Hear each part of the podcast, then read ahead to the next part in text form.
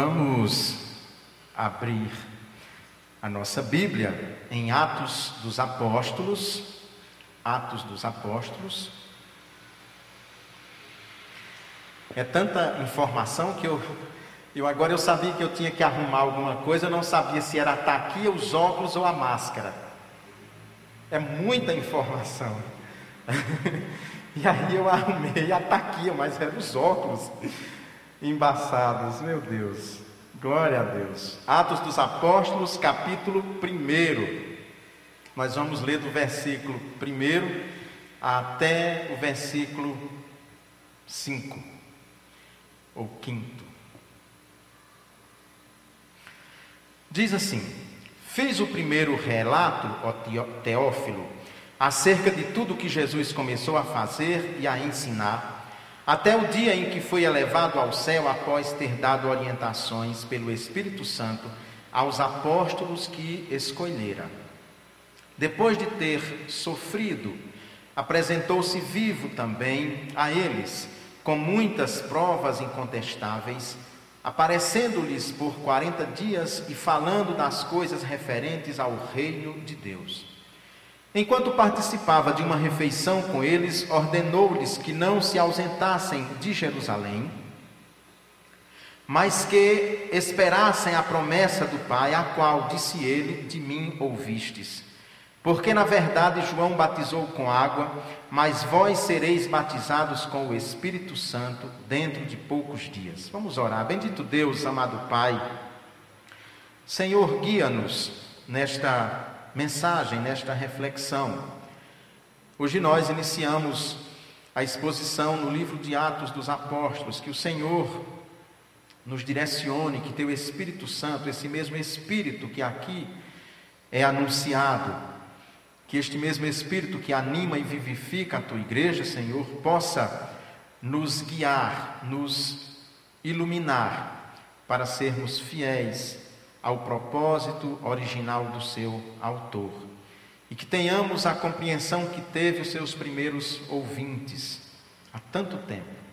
Mas o teu Espírito que vivifica a igreja, ele nos dá este acesso. Por isso que nós clamamos que o teu Espírito Santo que habita a tua igreja nos ilumine nesta exposição. Purifique os nossos lábios, o nosso coração, os nossos ouvidos, para que essa mensagem seja aceita, seja mais do que aceita, ela seja vivida, posta em prática por cada um de nós. Eu oro no nome de Jesus. Amém. Hoje nós vamos começar essa exposição em Atos dos Apóstolos e eu creio que algumas considerações são importantes inicialmente sobre o autor deste livro, sobre este livro, para a gente entender. A tradição sempre atribuiu a autoria deste livro a Lucas. Quem é Lucas? Lucas era provavelmente um gentil, não era apóstolo de Jesus Cristo, não era judeu, portanto, não era discípulo, não estava ali naquele grupo inicial de seguidores do Senhor Jesus Cristo. Mas nós vemos nas cartas de Paulo Lucas ser citado, o médico amado. Então nós sabemos que Lucas era médico, essa é uma informação importante. De todos os escritores do Novo Testamento, é aquele que nós percebemos que tem um tino, digamos assim, mais de historiador, porque ele pesquisa, ele diz que pesquisou, que teve acesso a outros textos. Nós vimos isso no início do nosso culto, quando lemos então Lucas capítulo 1, versículo do 1 ao 4, e depois, já no fim, quando lemos também o encerramento, já a ascensão do Senhor. Essas são informações importantes. Lucas trabalhou com Paulo, Lucas vai, muito provavelmente, Lucas acompanha Paulo em algumas viagens. Nós vemos isso em Atos dos Apóstolos, numa mudança que há de discurso. Em alguns momentos ele está falando ele está falando como um escritor onisciente, alguém que está presenciando os fatos, que está olhando ou que está narrando de longe, mas em determinados momentos dentro do texto ele usa nós. Não, por exemplo, eles foram para a Macedônia, um exemplo, né? Em alguns momentos do texto ele diz nós. Quando ele diz nós, nós entendemos que nesses momentos ele estava presente dentro daquele grupo. E ele está com Paulo indo para Roma naquela viagem que há um naufrágio na ilha de Malta. E ali na ilha de Malta, quando eles são salvos, chegam à terra firme, em torno de uma fogueira, uma víbora pica a mão de Paulo, se eu não me engano, é a mão de Paulo. E Lucas fica impressionado porque ele sabia que aquele animal, que aquele réptil peçonhento tinha um veneno terrível e que Paulo não escaparia. A própria população da cidade também tem essa impressão, porque eles até conjecturam. Esse homem deve ser muito mal, porque ele escapou do naufrágio, mas quando chegou em terra firme, veio então essa víbora e o picou. Lucas é essa figura importante que narra uma história também dos feitos do Senhor Jesus Cristo. Tudo leva a crer que inicialmente o Evangelho e Atos dos Apóstolos compunham um mesmo livro, um mesmo rolo, um mesmo pergaminho, primeira e segunda parte. Na primeira parte, que é o Evangelho, Lucas trata da vida do Senhor Jesus Cristo, de toda a sua vida. É quem mais narra sobre a infância do Senhor. Por isso, muito provavelmente, Lucas conviveu com a bem-aventurada Virgem Maria, esteve com ela, porque só ele relata o Magnificat, por exemplo. Ele relata alguns acontecimentos que os outros evangelhos não relatam. As informações que nós temos da infância do Senhor Jesus Cristo nos foram transmitidas principalmente por Lucas. Por isso então que nós dizemos que ele tinha esse tino de historiador. Os estudiosos também são praticamente unânimes em dizer que Lucas, um dos três autores sinóticos, se serviu do Evangelho de Marcos para fazer a sua composição, principalmente os evangelhos. Então ele, ele era, dentro de um sentido moderno, nós podíamos dizer que Lucas era um historiador, porque ele recorre a elementos próprios de um historiador, como a pesquisa histórica, a pesquisa em fontes escritas, mas também a pesquisa em fontes orais. Muita informação nós vemos que foi passada então pela tradição oral. E provavelmente ele teve contato, inclusive, com a mãe do Senhor ou com uma tradição muito próxima a ela para registrar o Magnificat. Atos dos Apóstolos, muito provavelmente, foi escrito por volta do ano 59 ou 60 da era cristã. Muito provavelmente. Nós não sabemos data desses livros. Isso é a gente, os historiadores, os estudiosos da Bíblia vão estabelecendo datas através de informações que o próprio autor dá.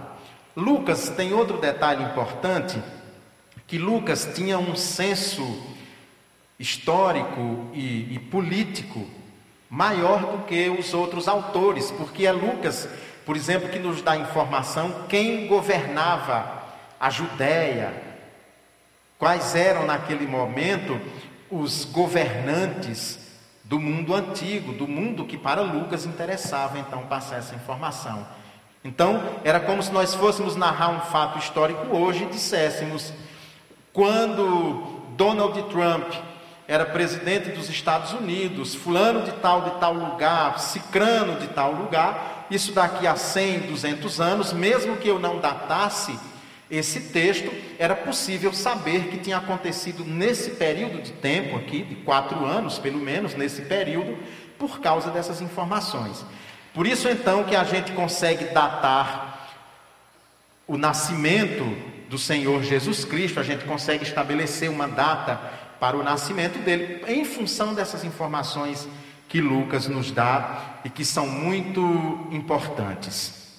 Então, o livro de Atos é a segunda parte. Se na primeira parte Lucas narra a vida e o ministério do Senhor Jesus Cristo, começando desde a anunciação, a concepção, o nascimento, até a sua morte, ressurreição e ascensão aos céus, Atos dos Apóstolos, então, nós poderíamos chamar de A Vida Segundo o Espírito.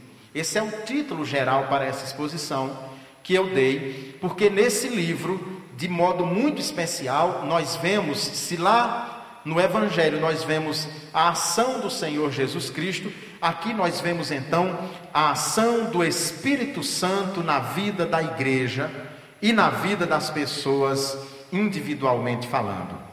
Então, o nosso título geral é A Vida Segundo o Espírito, para essa série de exposições, que são 43, se eu não me engano, 42 ou 43. E hoje, especificamente, nós vamos falar sobre o morto redivivo e o consolador, ou seja, o Senhor ressuscitado, o que estava morto e que reviveu, que veio à vida, e o consolador, o papel do Espírito Santo na vida da igreja. Nós temos momentos de, de oscilação na história em relação ao Espírito Santo. Ultimamente tem se falado muito do Espírito Santo, na ação do Espírito Santo, devido aos movimentos de renovação, os movimentos que aconteceram na igreja a partir do início do século XX, principalmente os movimentos carismáticos ou os movimentos pentecostais e neopentecostais, que trabalham especificamente muito essa questão do Espírito Santo, trabalhando inclusive o batismo no Espírito Santo, assuntos que deixam as pessoas muito curiosas.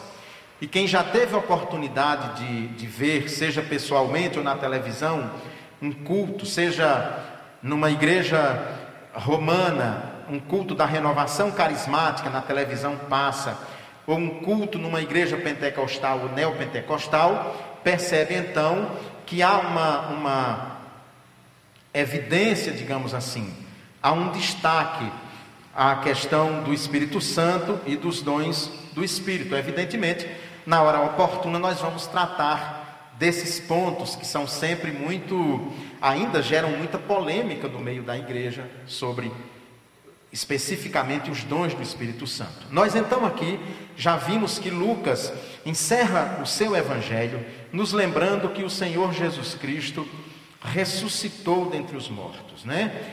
Ele diz: Ele os levou até Betânia e, levantando as mãos, abençoou. E aconteceu que, enquanto os abençoou, afastou-se deles e foi elevado ao céu. O Senhor, então, é elevado ao céu. Ele ressuscitou dentre os mortos, ele não ficou no túmulo, né? Nós conhecemos essa história. Ao terceiro dia, vão no túmulo e o túmulo está vazio. Lucas nos dá uma informação importante que o Senhor fica cerca de 40 dias, fica 40 dias depois da ressurreição, ainda com seus discípulos, tem vários encontros, são registrados muitos encontros, pelo menos 17 aparições de Jesus Cristo são registradas depois de sua ressurreição. Não foram só aquelas do domingo da ressurreição, mas outras. Então o Novo Testamento cita pelo menos 17 aparições do Senhor. O primeiro ponto que nós queremos então trabalhar neste momento é ele está no meio de nós. Os versículos primeiro ao terceiro dizem o seguinte, retomando o texto: Fiz o primeiro relato ao Teófilo acerca de tudo que Jesus começou a fazer e a ensinar, até o dia em que foi elevado ao céu, após ter dado orientações pelo Espírito Santo aos apóstolos que escolhera. Depois de ter sofrido, apresentou-se vivo também a eles com muitas provas incontestáveis, aparecendo-lhes por 40 dias e falando das coisas referentes ao reino de Deus. Lucas, tanto o Evangelho quanto o livro de Atos, ele dedica a Teófilo. Teófilo é a junção de duas palavras gregas, Theos, Deus, e Philos, quer dizer amigo. Então, Teófilo numa tradução literal, seria o amigo de Deus. Muito provavelmente, também os estudiosos sempre imaginam que esse Teófilo pode ter sido a pessoa que financiou Lucas durante esse tempo de pesquisa. Lucas empreendeu um longo período pesquisando, escrevendo, e era comum naquele tempo encontrar alguém bem de vida que sustentava o escritor durante o tempo que ele estava fazendo uma obra, e aí o escritor lhe dedicava essa obra. Ou talvez Teófilo fosse um cristão, alguém que Lucas julgasse muito importante e que ele então, numa deferência, num sinal de respeito e amizade, dedicou o Evangelho e Atos que compunham uma obra só. O fato é que nós também não temos informações precisas de quem foi Teófilo, mas que também essa questão não vem, não é uma informação importante especificamente para este caso. E ele então diz, né, que fez o primeiro relato, que é o evangelho, acerca do que Jesus começou a fazer e a ensinar até o dia que foi elevado aos céus. Até aquele dia então, ele pesquisou, ele primeiro fala do Evangelho e ter dado orientação aos apóstolos que escolhera sob a orientação do Espírito Santo. Tudo aquilo que a gente faz dentro da vida cristã, da nossa vida de fé, nós fazemos sob a orientação do Espírito Santo. Nós reformados cremos que ninguém tem acesso à fé por iniciativa própria, por exemplo. Quando nós dizemos que cremos em Jesus Cristo, já é dando resposta a uma ação do Espírito Santo na nossa vida, por uma questão muito simples. A Escritura diz que todos nós estamos mortos em nossos delitos e pecados. Então, é como se o Espírito Santo ressuscitasse aquele que está morto, ressuscitasse para a fé, para mostrar-lhe a fé. De maneira que a fé não é uma conquista pessoal. E aí tudo que nós fazemos é sob a orientação do Espírito Santo de Deus. E ele diz aqui que o próprio Senhor Jesus Cristo a sua ação foi impulsionada pelo Espírito. Por isso que essa temática, né, a vida segundo o Espírito, que nós vamos usar nessa exposição, porque nós, o livro de Atos vai nos mostrando como é que agem as pessoas que têm fé e como é que elas agem no Espírito Santo. Esse agir é sempre no Espírito Santo. O que é que o Espírito Santo provoca na vida dos crentes? O que é que o Espírito Santo provoca na vida daquelas pessoas que foram como que despertas, como que ressuscitadas, porque estavam mortas em, seu, em seus delitos e pecados? E como ele age então, não só individualmente na vida de cada um, mas também na vida da igreja como um todo. De maneira que é o Espírito Santo que, que nos anima, que nos orienta, que nos esclarece, que nos leva, inclusive, a todo ato de adoração que nós temos na nossa vida e que nos mostra o próprio Jesus, que nos apresenta o próprio Jesus. Então, ele diz que o Senhor Jesus Cristo deu orientações guiado pelo Espírito Santo, orientado, né, pelo Espírito Santo. E lembra então, depois dele ter sofrido, ele apresentou-se vivo aos discípulos. Lucas lembra nesse texto que o Senhor Jesus Cristo padeceu, que o Senhor Jesus Cristo sofreu, que morreu, mas que depois ele apareceu vivo aos seus discípulos. Ou seja, aquele que estava morto, de fato, reviveu, aquele que estava morto, de fato, saiu do mundo dos mortos para a vida. E nos diz que isso durou então 40 dias, falando de coisas referentes ao reino de Deus. Duas informações são interessantes para a gente trabalhar aqui. Primeiro, 40 dias. Esse é um número importante para quem conhece a história bíblica. O 40, né? O 4, né? Nós temos quatro evangelhos. Moisés, de acordo com o livro de Hebreus, viveu 40 anos no Egito, 40 anos em Midian, 40 anos no deserto. Jesus Cristo, depois de ser batizado, ficou 40, an 40 dias no deserto. Moisés ficou 40 dias no monte. Então, nós temos vários relatos na Bíblia nos falando de 40. Então, Lucas especifica para então criar um, uma ponte, um link com essa questão que para os judeus era importante, embora Lucas não fosse judeu, ele sabia da importância que esse número tinha para as pessoas que conheciam a história, para colocar então o Senhor Jesus Cristo dentro digamos assim, mostrar dentro deste padrão que a Bíblia já havia anunciado. Ele nos diz então que depois de sua morte e ressurreição, ele fica 40 dias instruindo os discípulos. Nesses 40 dias, nós sabemos que ele conversou, instruiu, que ele comeu com seus discípulos, comeu peixe assado às margens do mar da Galileia, ou seja, não era um fantasma. Aquele Jesus não era um fantasma, mas era de fato uma pessoa, um ser vivente, como qualquer outra pessoa, porém agora com o seu corpo restaurado, corpo ressurreto. Que nós temos poucas informações exatas sobre essa questão do corpo de Jesus Cristo depois da ressurreição, mas enfim, nós sabemos que ele conserva, pelo menos, se não a fome literal no sentido de uma necessidade biológica, mas pelo menos ele comeu com seus discípulos, então nós sabemos que ele se alimentava, que ele se alimentou. São informações importantes que os evangelhos nos traz e Lucas nos lembra disso. E aí, a segunda questão que ele fala é que ele diz que ele falou das coisas referentes ao reino de Deus. O centro da mensagem de Jesus Cristo, o núcleo da mensagem de Jesus Cristo foi o reino de Deus. Foi isso que ele anunciou. Foi o reino de Deus que ele anunciou. E quem é, acompanha né, minhas mensagens, minhas pregações, sabe muito bem que isso é algo que eu sempre evidencio, porque o programa do reino de Deus, além de nós encontrarmos nos quatro evangelhos, mas nós encontramos de forma condensada em Mateus do 5 ao 7, os capítulos 5, 6 e 7, quando ali no Sermão do Monte nós temos então uma grande exposição do que é viver no reino de Deus, como é experimentar esse reino de Deus.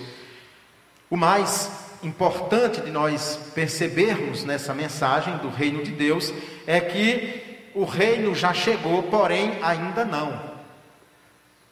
Né? O reino já chegou, com Jesus Cristo chega o reino de Deus, chega o reinado de Jesus Cristo, mas o reino ainda não chegou de forma plena, porque nós ainda passamos por tormentos, por dificuldades, estamos agora vivendo uma Pandemia que com certeza vai marcar o início do século 21.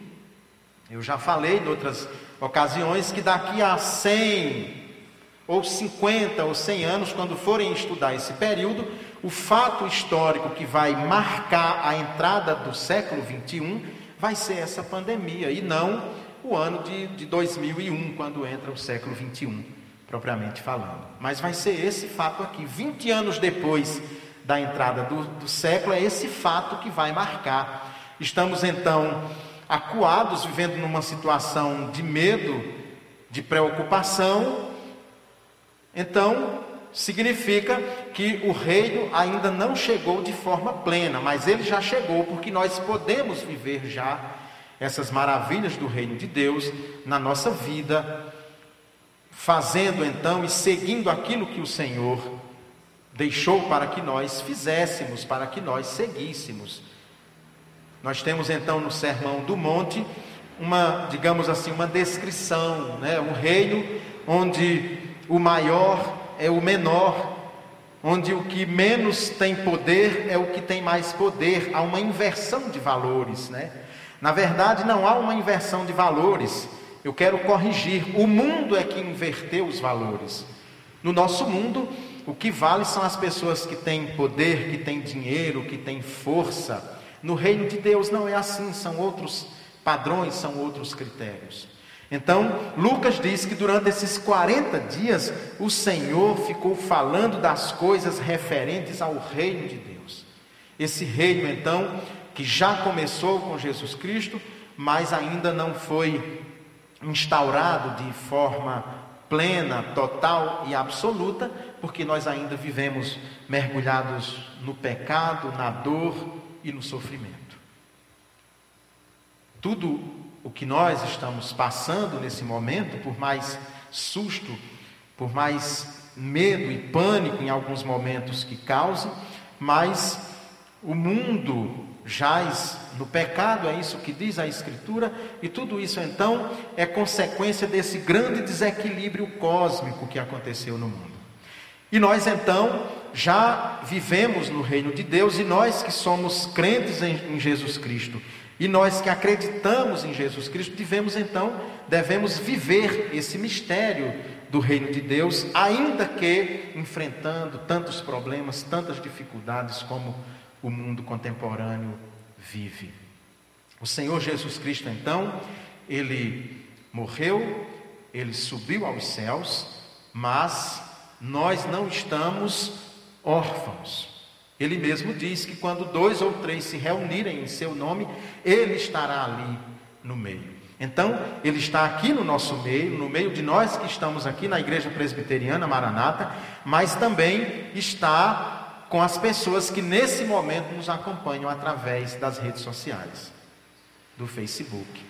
Esse Jesus está presente, está conosco. Ainda que nós não o sintamos, ainda que nós não o vejamos, mas Ele está presente. Ele disse que estaria presente, e a Sua palavra, então, é eficaz e verdadeira. palavra eficaz e verdadeira, Ele então está no meio de nós ele não ele não morreu definitivamente.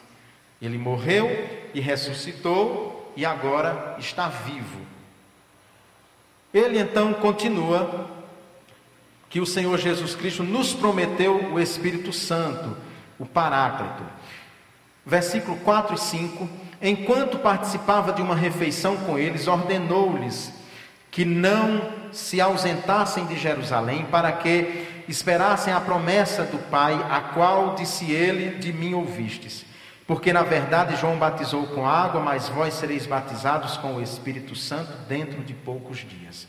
Nós vamos ter então, entre a ressurreição do Senhor e Pentecostes, 50 dias, quando ele ascende aos céus, então, depois o Espírito Santo desce sobre a igreja e é aquele acontecimento importante que nós já conhecemos e vamos ter a oportunidade no capítulo 2 de Lucas de tratar mais especificamente, capítulo 2 de Atos dos Apóstolos, né, de Lucas, tratar mais especificamente sobre a descida do Espírito Santo. Mas o Senhor Jesus Cristo promete o Espírito Santo, que em muitos textos é tratado como Paráclitos.